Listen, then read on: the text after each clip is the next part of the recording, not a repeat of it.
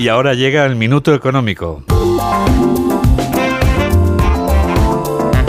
Hoy Ignacio Rodríguez Burgos nos explica en un minuto qué tiene que ver un sondeo del CIS con la señal de un radar.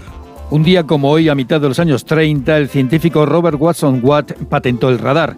Este artilugio se reveló fundamental en la guerra que estaba por venir.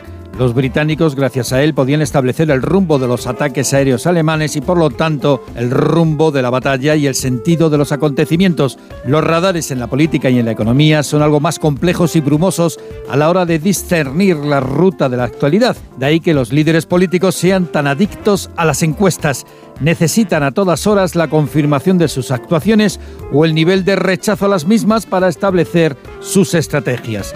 Del París bien vale una misa Hemos pasado a París, bien vale un sondeo. Además, muchas encuestas, como las del CIS de Tezanos, son continuamente cuestionadas, pues para muchos, en vez de intentar reflejar la realidad, creen que busca orientarla, encaminarla hacia los intereses de Moncloa. Esto es lo que piensa ahora Podemos, que sospecha había esas intenciones en el favorable tratamiento del CIS a la figura de Yolanda Díaz. El propio gobierno cuestiona la actuación del propio gobierno.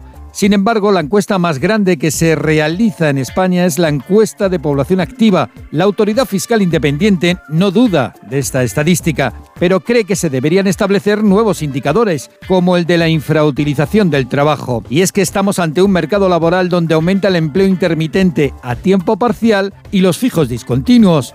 Y es que a los 3 millones de parados han registrados oficialmente hay que sumar otro millón de trabajadores infraempleados. Reflexiones de la IREF que no han caído nada bien en el ministerio que dirige Yolanda Díaz ni en su sindicato más afín, Comisiones Obreras. Pero muchas veces vemos que la realidad más dura y cruel queda por debajo de la señal del radar.